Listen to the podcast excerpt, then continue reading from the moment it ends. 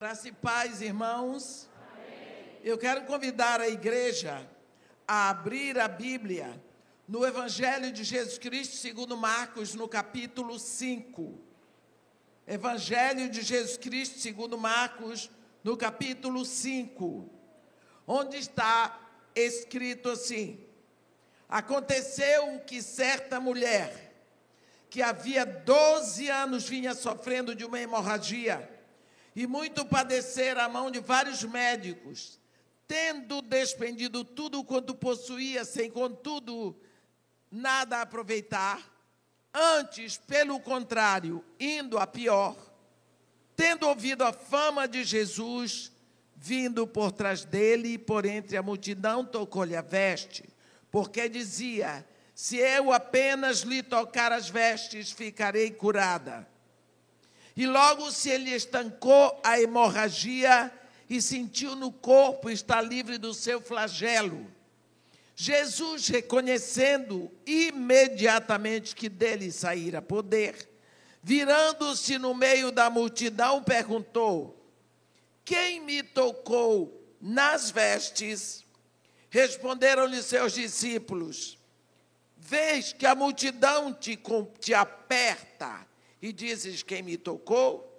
Ele, porém, olhava ao redor para ver quem fez isso.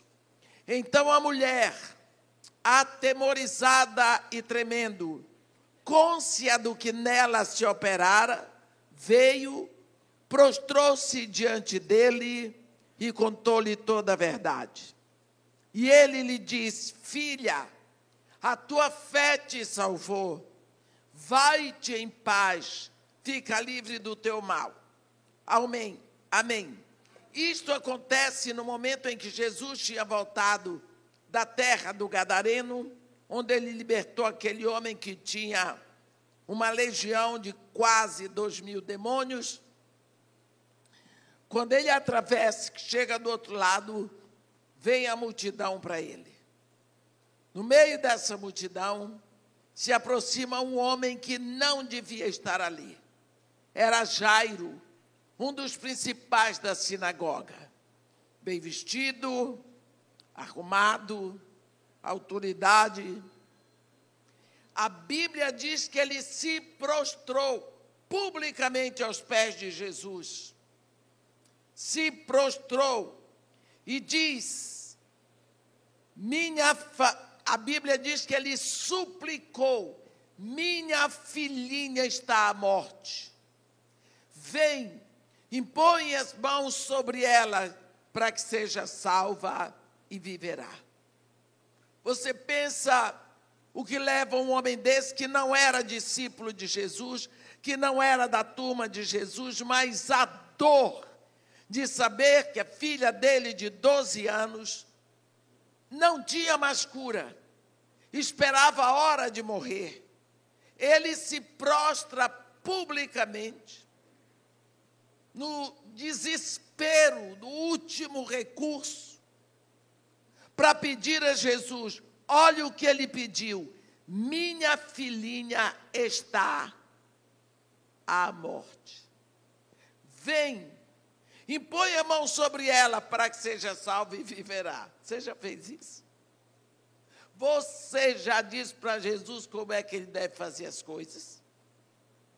Porque esse aqui diz: o senhor pode curar, mas o senhor vai ter que ir lá em casa. Chegando lá, você vai pôr a mão sobre a minha filha. É desse jeito que você vai curar. Jesus Cristo olhou para ele e com aquele jeito bom de ser, ele disse: Tudo bem, eu vou. E lá vai, você sabe que Jairo ia depressa, né? Porque era uma questão de tempo para a filha dele morrer. E quando ele vai, Jesus também, a multidão, o povo da fofoca queria ver o que ia acontecer, foi junto. No meio do caminho vai acontecer o fato que eu quero falar com vocês. Tinha uma mulher naquela região que era conhecida como a imunda. Você lê em casa de sobremesa hoje, Levítico 15. A mulher, quando estava menstruada, sete dias era menstruação, passou disso, era hemorragia. Todos os dias ela era imunda. Se ela sentasse aqui, ninguém podia tocar, porque ficava imundo. Se ela deitasse numa cama, alguém tocasse, ficava imundo, tinha que tomar banho e, e ficava até de tardinha ficava imundo. Então, uma mulher dessa era uma pessoa que ninguém queria perto. Ninguém dava um aperto de mão, ninguém dava um abraço. Onde ela pisava, ninguém pisava. Esta mulher, se ela tinha marido, ficou sem o marido. Se tinha filhos, lhe foram tirados. E ela sofreu. A Bíblia diz que ela despendeu tudo o que tinha na mão de vários médicos. Ela gastou tudo, ela empobreceu e ninguém deu jeito na hemorragia dela. Doze anos perdendo sangue. Viu você que reclama de três dias. Doze anos perdendo sangue. Essa mulher foi perdendo vida. A Bíblia diz que sangue é vida, a vida está no sangue. Essa mulher foi ficando anêmica, fraca, com dificuldade de andar, porque naquela época não tinha os absorventes de hoje. Nem tinha comfort para fazer as coisas mais macias na roupa. Então você pode imaginar que essa mulher estava toda assada, toda arrebentada. Mas quando ela ouviu a fama de Jesus, quem pregou Jesus para ela, o evangelista fenomenal, com certeza disse: ele não cobra nada. Porque ela não tinha mais, ela tinha gasto tudo, a Bíblia diz. Aí veio aquela luzinha. Hum, esse vai me curar. E ele não cobra nada. Mas como? Se ele me tocar, ele fica imundo. Se eu tocar nele, eu, ele fica imundo. Mas ele é mestre, ele tem aquela capa de cima. Se eu tocar só na veste dele, ele não vai perceber, ele não vai sentir.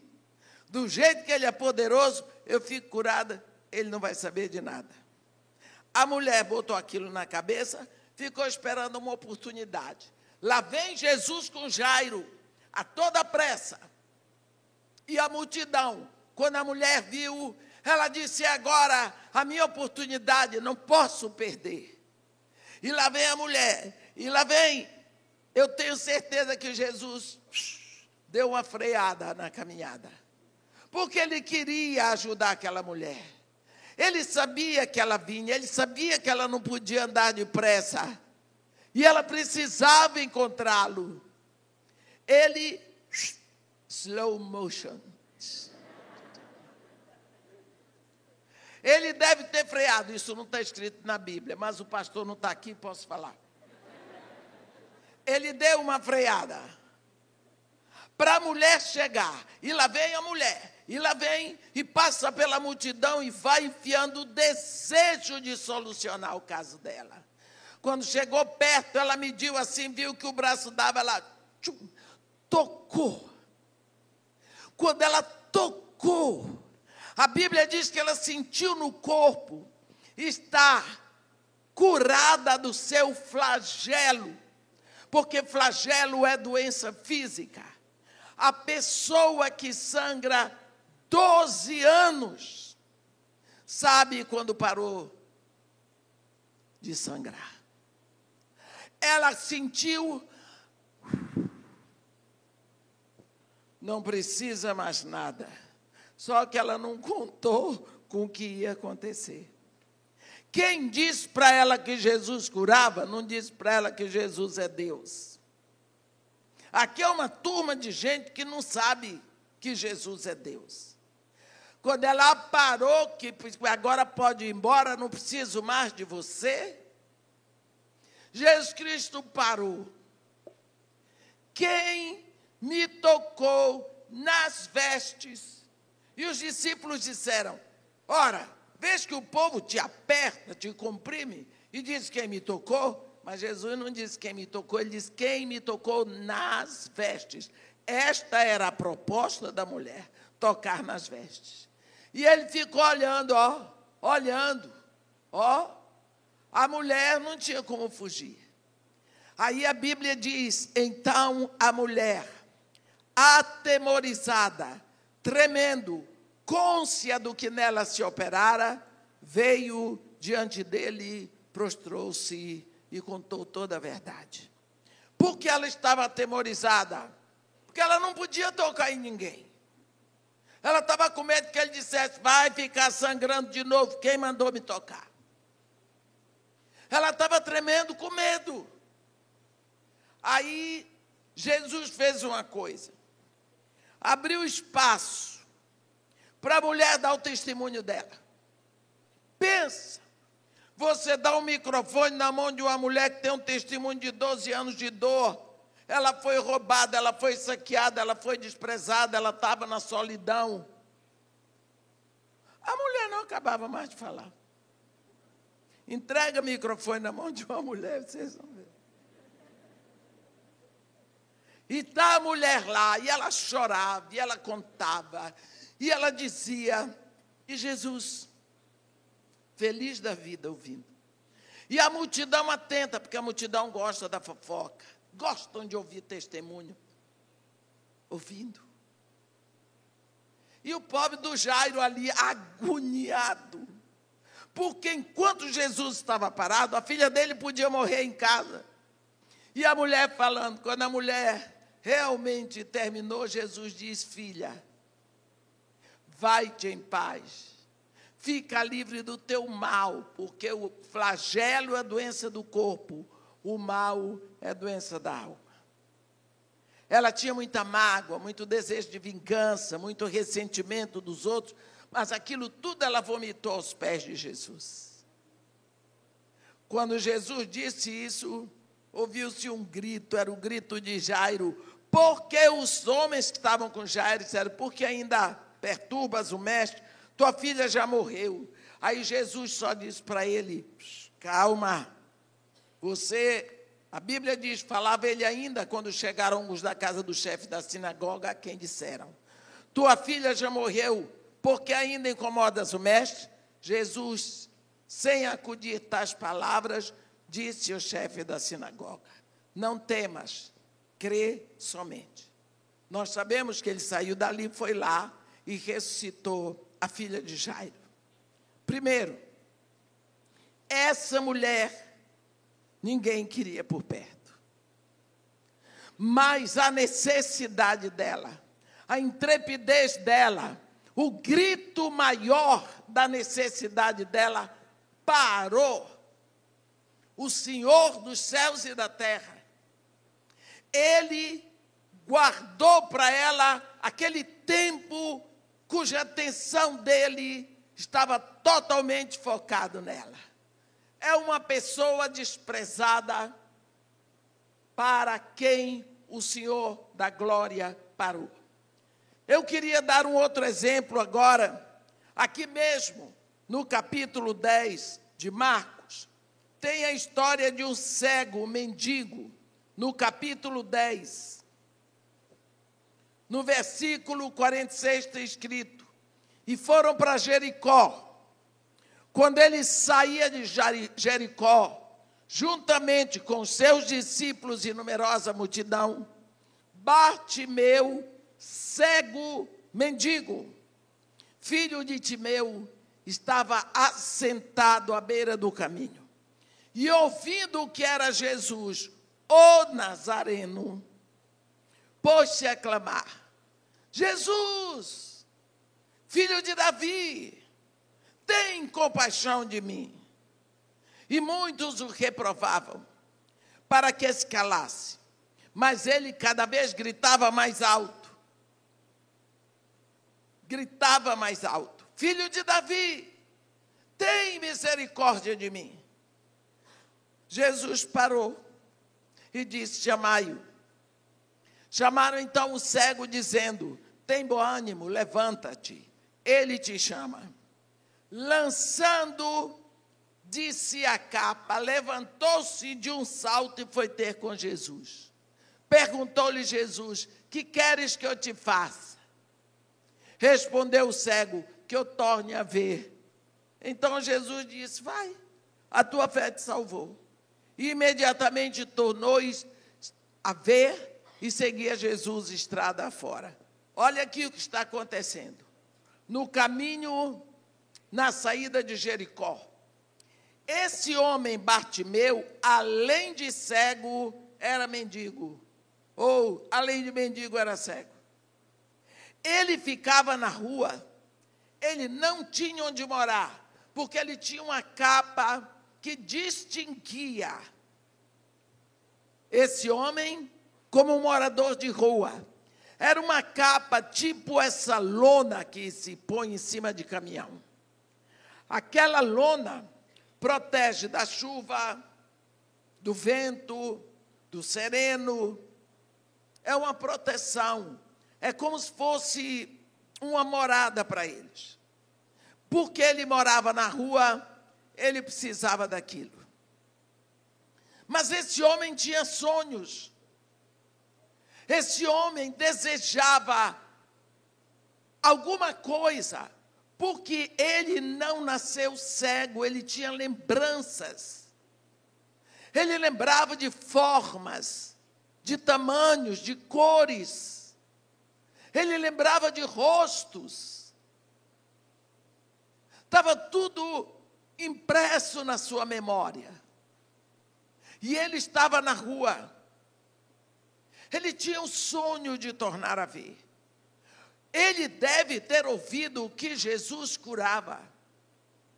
E quando ele ouviu o tropel, o barulho da multidão do caminho de Jericó, ele procurou saber o que era. Disseram: "É Jesus, o Nazareno", porque tinham muitos, muitas pessoas chamadas de Jesus.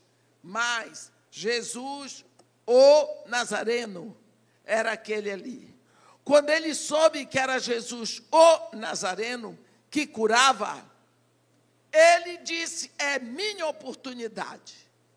Começou a gritar. Começou a gritar.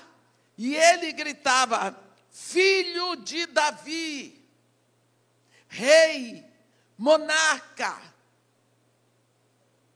tem compaixão de mim. Ele pedia pela compaixão, dizendo que Jesus, além de ser monarca, era Deus, porque compaixão é um atributo de Deus. É Deus que diz para Moisés: Eu sou o Senhor compassivo, clemente, longânimo, grande em misericórdia e fidelidade.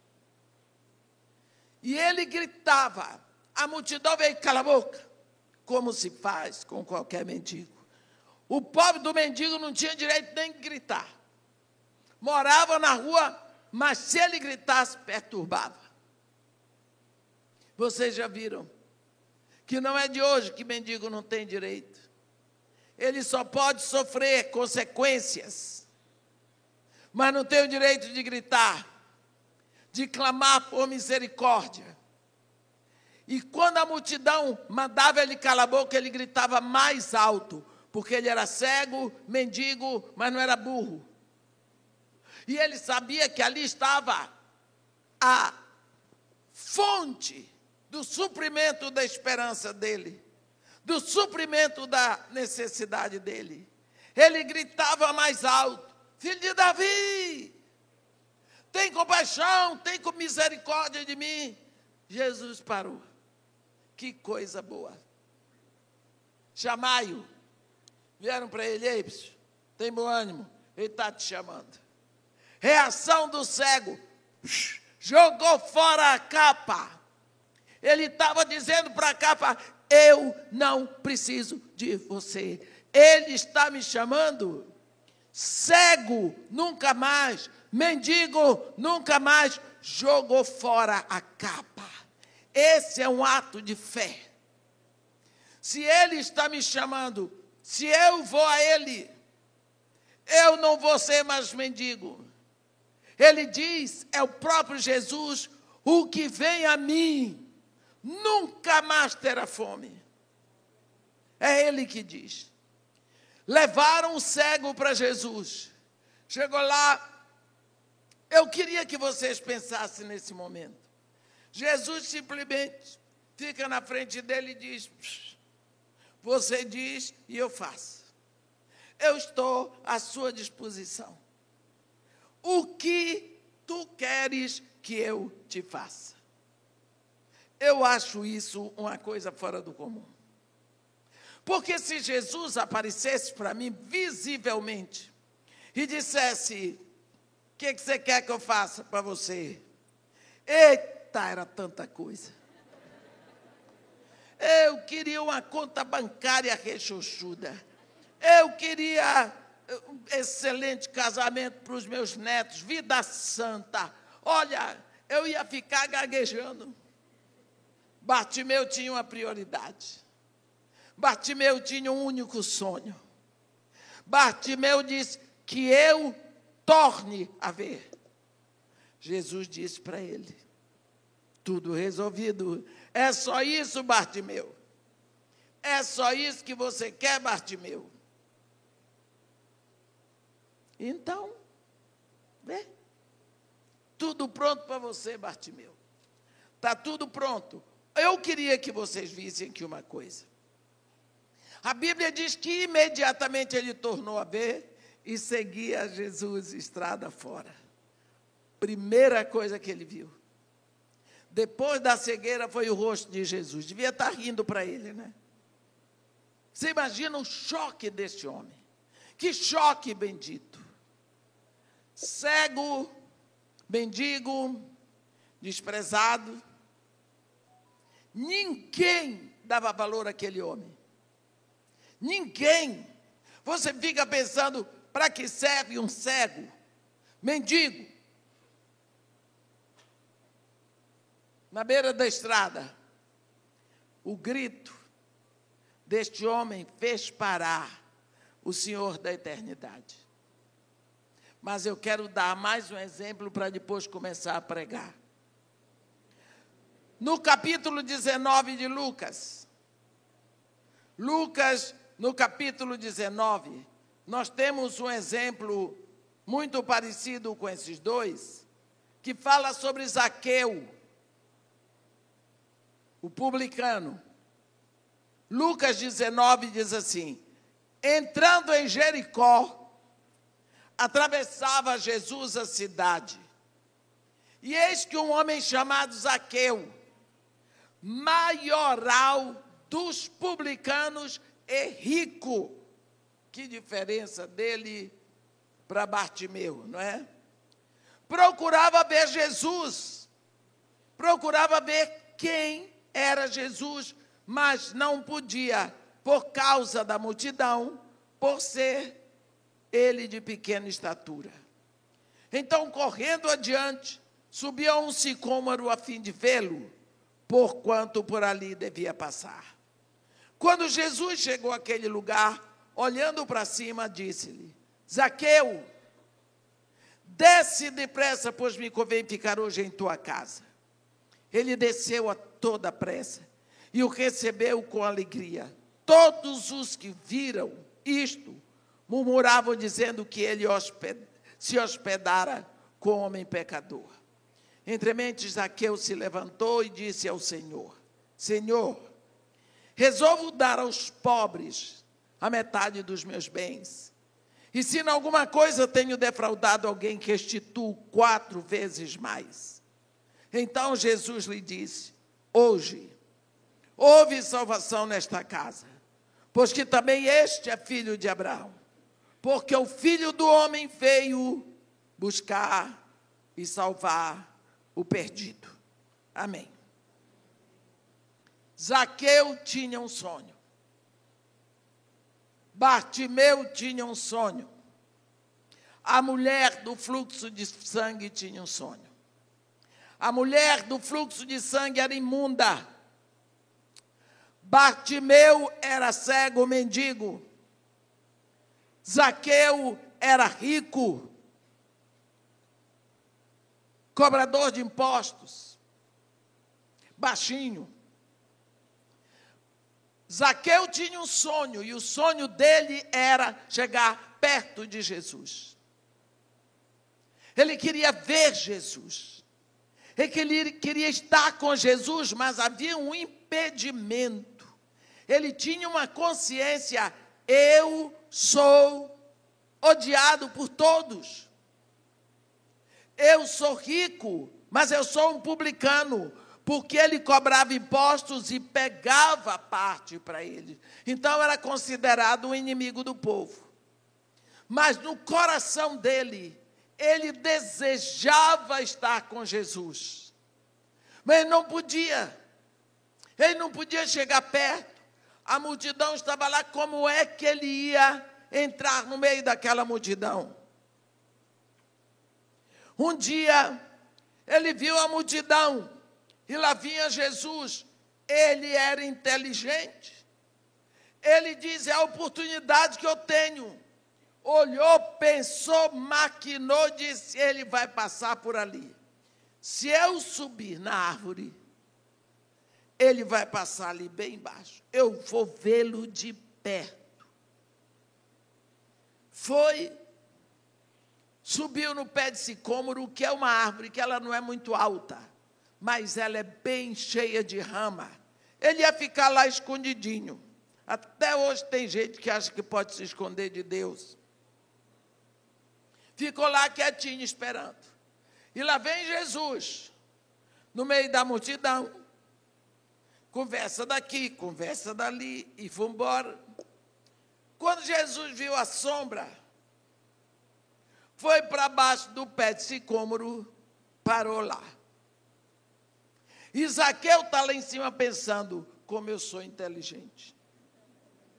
Eu trouxe o rei da. Eu trouxe Jesus para minha arapuca. Eu armei o lugar certo. Lógico que ele vinha aqui. Olha, agora eu estou bem perto. Quando ele estava ali se sentindo máximo, Jesus olhou para cima e disse: Zaqueu, desce depressa porque a mim me convém ficar hoje na tua casa. Eu até hoje não entendo como é que Zaqueu não caiu. Porque eu, era capaz de ter caído na cabeça do mestre. Zaqueu desceu. O que é que estava acontecendo ali? Era Jesus que disse para ele: A mim me convém, a mim me convém ficar hoje em tua casa. O que que Jesus estava dizendo para Zaqueu? Zaqueu, você pensa que é você que me escolheu? Você pensa que é você que deseja estar comigo? Zaqueu, você está muito enganado. Sou eu que desejo estar com você. Sou eu que quero entrar na tua casa, na tua vida. Porque, como Jesus Cristo disse para os seus discípulos, não fostes vós quem me escolhestes a mim. Pelo contrário, eu vos escolhi a vós e vos designei para que vades e dei fruto e o vosso fruto permaneça. Quando Jesus Cristo entra na casa de Zaqueu, Zaqueu simplesmente diz: Senhor, resolvo dar aos pobres a metade dos meus bens. E se em alguma coisa defraudei alguém, restituo quatro vezes mais. E Jesus disse: hoje, duas vezes, Jesus Cristo diz hoje. Você vê que Jesus Cristo diz no versículo 5: a mim me convém ficar hoje em tua casa. Agora, a segunda vez que Jesus fala no versículo 9, hoje houve salvação nesta casa, pois que também este é filho de Abraão. Quando nós olhamos esses três exemplos no Evangelho, nós vemos Jesus parando três vezes. O cego mendigo grita. E o grito dele leva o Senhor dos céus e da terra a parar só para ele. A mulher do fluxo de sangue, que ninguém queria por perto, o toque dela, a dor dela, a necessidade dela, faz Jesus parar. E agora nós vemos o homem que era rico, ele tinha todo o reconhecimento do governo, ele tinha tantos bens, mas havia um sonho no coração, um desejo que todo o dinheiro do mundo não compraria. E esse desejo dele, essa busca, fez Jesus parar e dizer para ele: Sou eu que quero entrar na tua casa. Quantos de nós, quantos de nós nos achamos tão pequenos, tão absolutamente fora do esquadro, que não pensamos que Deus está interessado em nós. Você vê Zaqueu queria ver Jesus. Você vê a mulher do fluxo de sangue. Ela vai a Jesus porque Jesus podia curá-la do seu flagelo. Bartimeu grita por Jesus porque Jesus podia curá-lo da cegueira. Você vê pessoas indo a Jesus pelo que Jesus pode fazer. E esse continua sendo uma atitude, um comportamento que ainda tem afetado a igreja hoje. Quantos de nós estamos indo a Jesus pelo que Jesus pode fazer? E esse comportamento nosso hoje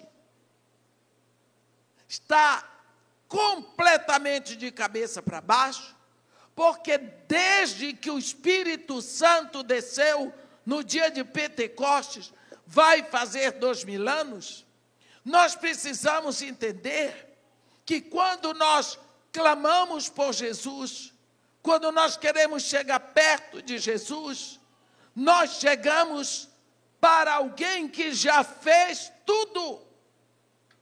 Está tudo pronto. Por quê?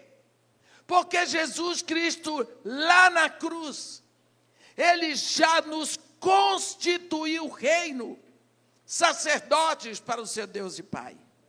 Quando João Batista apontou Jesus em João 1, 35, ele estava sentado com dois dos seus discípulos, ele viu Jesus passar e disse: Eis o Cordeiro de Deus. Esses dois discípulos seguiram Jesus, nunca mais voltaram para João Batista. Quando nós seguimos Jesus, seguindo, olhando para Ele como o Cordeiro de Deus, nós seguimos um Jesus que já morreu a minha morte, que já levou a minha maldição, que já se fez maldição no meu lugar, tudo, tudo já está pronto nele. Então eu sigo a Jesus pelo que ele já fez e não pelo que ele vai fazer. Antes, você vê o grito de Bartimeu: tem compaixão de mim. Não é? Tem misericórdia de mim. Jesus Cristo lá na cruz derramou toda a misericórdia e toda a compaixão do Pai por nós, entre os céus e, a terra. Então, nós precisamos seguir a Jesus olhando para Ele como Cordeiro. Hoje, quando você se rende a Jesus Cristo, você se rende a alguém que já fez tudo por você. já está tudo pronto. Quando, quando Abraão subia o, um dos montes na terra de Moriá, capítulo 22 de Gênesis, o filho dele, Isaac, diz: Papai, aqui eu tenho a lenha, tu tens o fogo, mas e o cordeiro para o holocausto, onde está? Como nós vamos sacrificar sem cordeiro? Como nós vamos adorar sem cordeiro? Como nós vamos cultuar sem cordeiro? Abraão olhou para o filho Isaac e disse: Jeová Jiré, o Senhor proverá. Quando chegou na hora do sacrifício, Isaac não tinha visto nenhum cordeiro, nem Abraão. Isaac tomou o filho, botou em cima do altar de holocausto. E quando ele ia descendo o cutelo, Deus diz: Abraão, ele diz: Eis-me aqui, Senhor, chega. Como tu não me negaste em holocausto a mim, o teu único filho que amas, eu juro por mim mesmo que não negarei o meu único filho que amo, em resgate por ti e pela tua descendência. Abraão olhou e viu um carneiro. Viu um carneiro. Abraão tirou Isaac do altar de sacrifício, botou o carneiro, sacrificou a Deus. Você viu? O cordeiro morreu em lugar de Isaac. Você imaginou que quando Abraão ia subindo aqui com Isaac, ele sabia que ia sacrificar o filho. Quem não sabia era Isaac. Mas ele sabia. Você pensa como ia o coração desse homem? Ele não sabia que lá na outra encosta do monte, eu já vou terminar, tá? Na outra, porque senão eu perco a concentração. Na outra encosta do monte, Deus ia subindo com a provisão. Deus ia subindo com um cordeiro para morrer no lugar do filho dele. Você sabia disso? Quantas vezes você está sofrendo, chorando, caminhando por um problema? mas Deus já está vindo com a provisão para você. Ele só espera que o tempo se complete, porque Deus trabalha com plenitude de tempo. Assim como aquele cordeiro substituiu Isaac na morte, assim Deus tem um cordeiro que ele sacrificou no seu lugar, lá no altar do Calvário. Esse é o cordeiro anunciado em todas as festas da Páscoa judaica. É o cordeiro que é sacrificado para que o sangue dele cubra todas as portas e o espírito da morte e da destruição não entre. Assim como no início, um grito de um cego mendigo parou e captou toda a atenção do Senhor do universo. Assim como uma mulher imunda, com a sua dor, com o seu mau cheiro, com a sua doença, ela fez o Senhor dos céus e da terra parar, e toda a atenção dele foi para ela. Assim como a necessidade e o sonho de um rico pecador fez Jesus parar, assim também, que você possa hoje ir a Ele com o seu grito do coração, com o toque da sua necessidade ou da doença que está afligindo a você ou alguém da sua família, ou com a sua solidão. E saiba que esse mesmo Senhor que parou para Zaqueu, que parou para Bartimeu, que parou para a mulher do fluxo de sangue, ele tem a sua atenção totalmente voltada para você, porque ele lá na cruz já levou a sua maldição, a sua morte, a sua necessidade. Ele só quer que você venha a ele buscar. Ele só quer que você venha procurar nele, porque ele não é um poço ele é uma fonte. O poço, a água pode secar, mas a fonte a, nunca seca a água. Portanto, que hoje você saiba que assim como outras pessoas clamaram e tiveram toda a atenção do Senhor da glória, você pode ter muito mais. Amém? Que Deus nos abençoe e nos guarde. Que faça resplandecer o seu rosto sobre nós e tenha misericórdia de todos nós. Amém.